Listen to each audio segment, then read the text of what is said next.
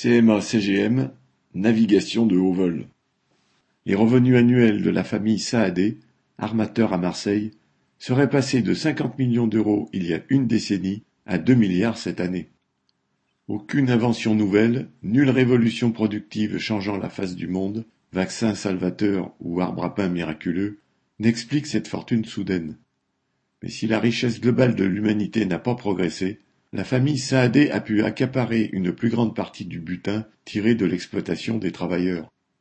Les armateurs de porte-conteneurs géants, dont la CMA-CGM, ont la main sur le commerce mondial, comme les pétroliers l'ont sur l'approvisionnement énergétique, et s'en servent pareillement pour extorquer une énorme rente, profitant de chaque crise pour resserrer leur étreinte. Si, suivant l'expression de Proudhon en 1840, la propriété c'est le vol, que dire du surprofit de monopole en 2022 P.G.